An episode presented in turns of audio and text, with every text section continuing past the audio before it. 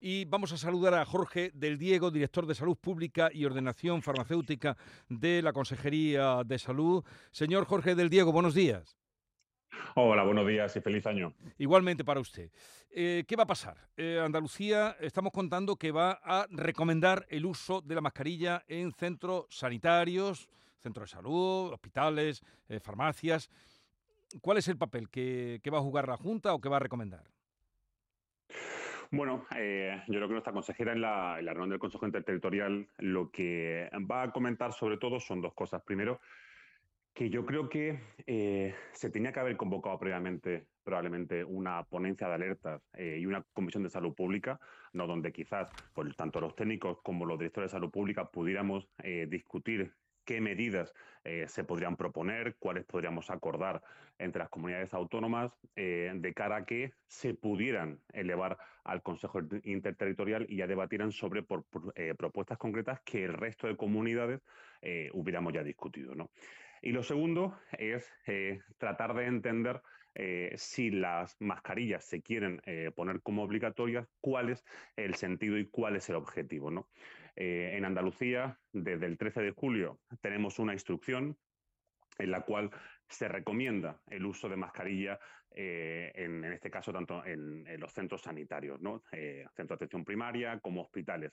Y se tiene muy claro quién y dónde y en qué circunstancias se debe usar esa mascarilla. Esa recomendación, esa instrucción que del 13 de julio está vigente, eh, a día de hoy lo que estamos haciendo, lógicamente, es reforzarla.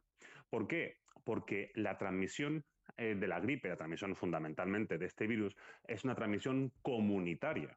Es decir, donde el virus corre muchísimo es en entorno extrahospitalario, fuera de los hospitales, que es donde nos contagiamos prácticamente todos. ¿Cuál es el objetivo que tiene una mascarilla dentro de un hospital?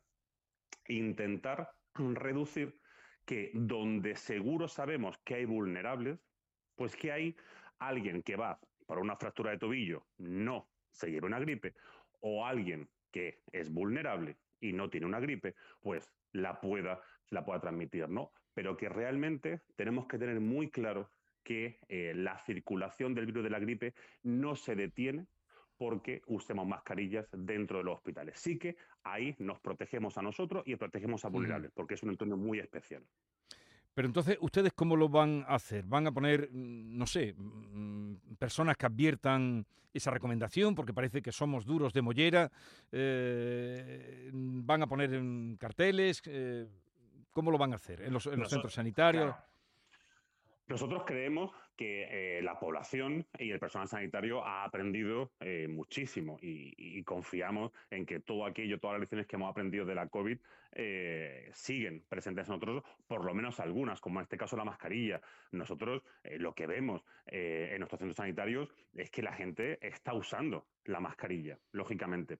Pero cuando se da una recomendación, en este caso la recordó varias veces la semana pasada la directora gerente del SAS, cuando se da una, recomendación en una época de alta frecuentación, en una época eh, clave eh, para los servicios sanitarios por mor de infecciones respiratorias como es esta, no se trata solamente efectivamente de poner un cartel o enviar un papel, sino que aquí toda la organización está absolutamente implicada en esto, desde las direcciones de los hospitales, direcciones gerencias, médicas, de enfermería, jefaturas, supervisores, hasta, obviamente, nuestro excelente servicio de medicina preventiva y prevención de riesgos laborales, que ahora lo que se trata de hacer es abrirse al hospital, es decir, ir por el hospital y hacer entender a la población y a profesionales el uso de mascarillas en aquellos sitios que están recomendados. Es decir, se trata de una proactividad muy importante en esto.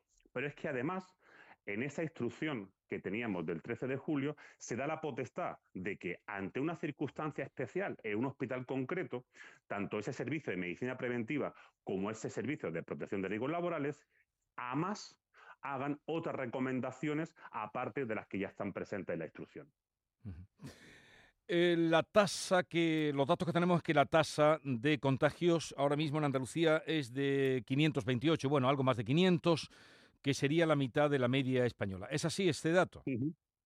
Efectivamente, es decir, Nosotros estamos eh, la semana pasada en torno a 501, 502 casos por 100.000 habitantes en conjunto, eh, viendo VRS, viendo COVID, viendo gripe, eh, y la media española está en 900 y algo.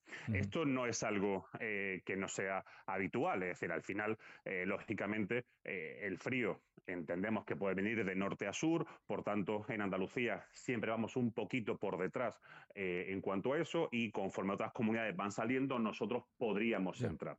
Sin embargo, eh, esto, es decir, ahora mismo eh, estamos en una situación prácticamente calcada a nivel de esta incidencia de la que teníamos el año pasado en Andalucía. En cuanto a vacunaciones, ¿cómo está Andalucía? Eh, ¿Vacunaciones de gripe o vacunaciones anti-COVID? Pues en Andalucía está bien, pero queremos ir muy bien y necesitamos ir muy bien. Es decir, y, si me lo permites, eh, es una cosa eh, muy interesante y es que eh, la última vez que, entrevistasteis a, nuestro director del plan de vacunación, el doctor David Moreno, cuando acabó la entrevista, tus contertulios comentaban que se habían quedado con ganas de preguntarle o de saber que cómo era el nivel de vacunación comparado con el, nivel, de vacunación, frente a gripe previo a la pandemia, ¿no? Y esto es lo que a nosotros nos da mucha confianza de que la población, eh, todos hemos aprendido mucho y tenemos mucha conciencia. Y por eso nuestra recomendación en el ámbito de, de las mascarillas. ¿Por qué? Porque si atendemos a la campaña 18-19, de gripe, la única que, la, eh, que no puede estar artefactada por la COVID, o me da igual, nos vamos a la 19-20, ahí nuestros niveles de vacunación frente a gripe en mayores de 65, una vez acabada la campaña, estaban en torno al 50-51%. A día de hoy, cuando aún nos quedan entre uno y dos meses para acabar la campaña, ya tenemos casi un 25% más de personas vacunadas mayores de 65 que en esa época. Es decir, ahora mismo estamos en casi el en más del 63% de vacunación en más del 65%, pero tenemos que seguir. Tenemos que seguir. Queremos llegar por lo menos a ese nivel de 70%. Pero además, ya sabemos que hemos incluido a otros grupos muy importantes, como pueden ser los niños, donde ya estamos por encima del 41%, prácticamente calcado a lo mismo que la temporada pasada a, estas alturas y queremos queremos seguir aumentando. Por tanto, la campaña eh, va mejor de eh, lo que iba cuando a final de noviembre, principio de diciembre, volvimos a hacer ese llamamiento, donde pusimos muchos días de vacunación sin cita, el 18, el 19, 20, 21 de diciembre, 12 y 13 también, para niños específicamente el 27 y el 3, ahora que vamos a tener por lo menos todos los jueves de vacunación sin cita, es decir, que se están haciendo, se están tomando todas las medidas, ¿para qué? Para que ahora sí, en el entorno comunitario, donde realmente se produce la transmisión de este virus, podamos frenarlo con la mejor medida que hay, que en este caso es la vacunación. Bueno, ahora daré opción, ya que usted aludía al nivel de los tertulianos de, esta, de este programa, que puedan hacer... La curiosidad.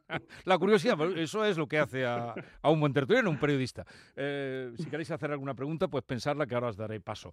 Mm, si bien antes, si en la reunión de esta mañana eh, la ministra insiste con argumentos o como lo hagan en, la obligatoriedad, ese matiz, la obligatoriedad de las eh, mascarillas mm, en residencias de mayores, en fin, en el ámbito que nos estamos moviendo, sanitarios y tal. ¿Qué hará la Junta de Andalucía o su consejería? Claro, nosotros, es decir, lo que vamos a hacer es intentar tomar la medida más armónica y más coordinada que se pueda entre todas las comunidades autónomas, entendiendo que la decisión de hacer obligatoria eh, el uso de las mascarillas no puede ser una decisión aislada por así decirlo, una, una decisión basada en las prisas, sino que tiene que tener un fundamento detrás, se debe protocolizar, es decir, en qué niveles vamos a empezar, qué indicadores vamos a tener que cumplir para entender que a partir de aquí tenemos que eh, ponerla obligatoria en un entorno intrahospitalario o no. Siempre, como digo, entendiendo bien dónde se produce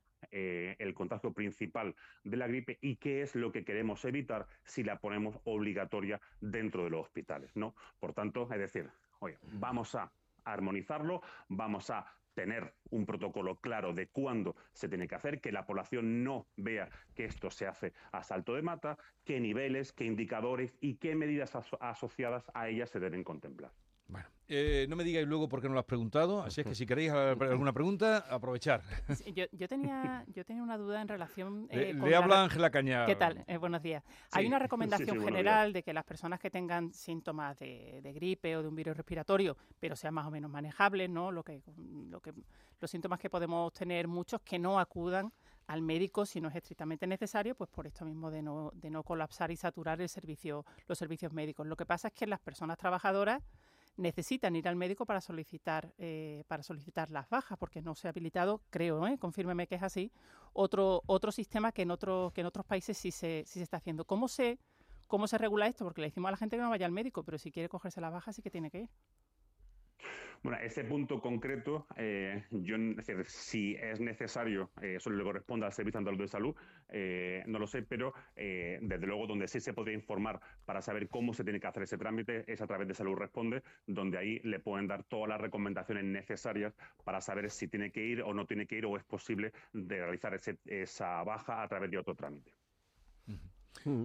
Sí, Kiko, ¿tú quieres preguntar algo? Sí, sí, tengo. Hay, dos datos de las estadísticas de las últimas semanas, no sé si siguen igual, que me han llamado la atención. Entonces me gustaría que me, lo interpretara y también hiciera algunas recomendaciones. Es como, pese a bajar la, el número total de urgencias, sí sube los ingresos hospitalarios y sobre todo también el tema de los menores hospitalizados. ¿no? En el caso de Granada, que además era la provincia que más menores hospitalizados tenía. ¿no? ¿A qué se debe esto y qué se puede o se debe hacer?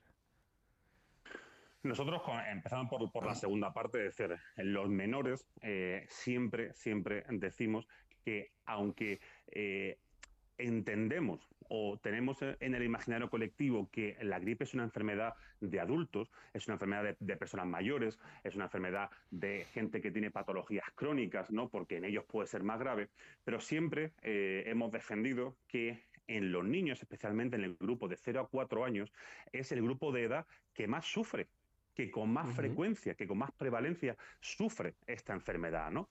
Eh, quizás, bueno, pues podemos pensar que en los niños solamente es un resfriado, pero es que la gripe no es un resfriado, la gripe es algo más grave. Por tanto, en este grupo de edad es donde más eh, se concentra eh, la, la enfermedad al nivel de mayores de 75 años y además son un grupo que la transmite con mucha facilidad, con mucha alegría, ¿no?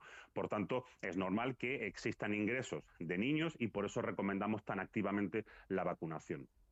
Y luego el hecho de que haya más gente eh, que esté ingresando, pues lógicamente es porque pueden eh, bajar las urgencias, pero que la gente que acuda, acuda porque realmente lo necesita. Es decir, que el mensaje cale de si usted tiene esta serie de sintomatologías, si usted no, es una persona vulnerable, puede estar en casa hasta que entendemos que hay algún síntoma, más grave, pero que aquellos que sí que son vulnerables, aquellos que son grupos de riesgo, sí que acudan a urgencias. Y por tanto, esa gente que acude a urgencias, como sufre la enfermedad de una forma más aguda, más fuerte, pues entonces pueden quedarse ingresados. Mm.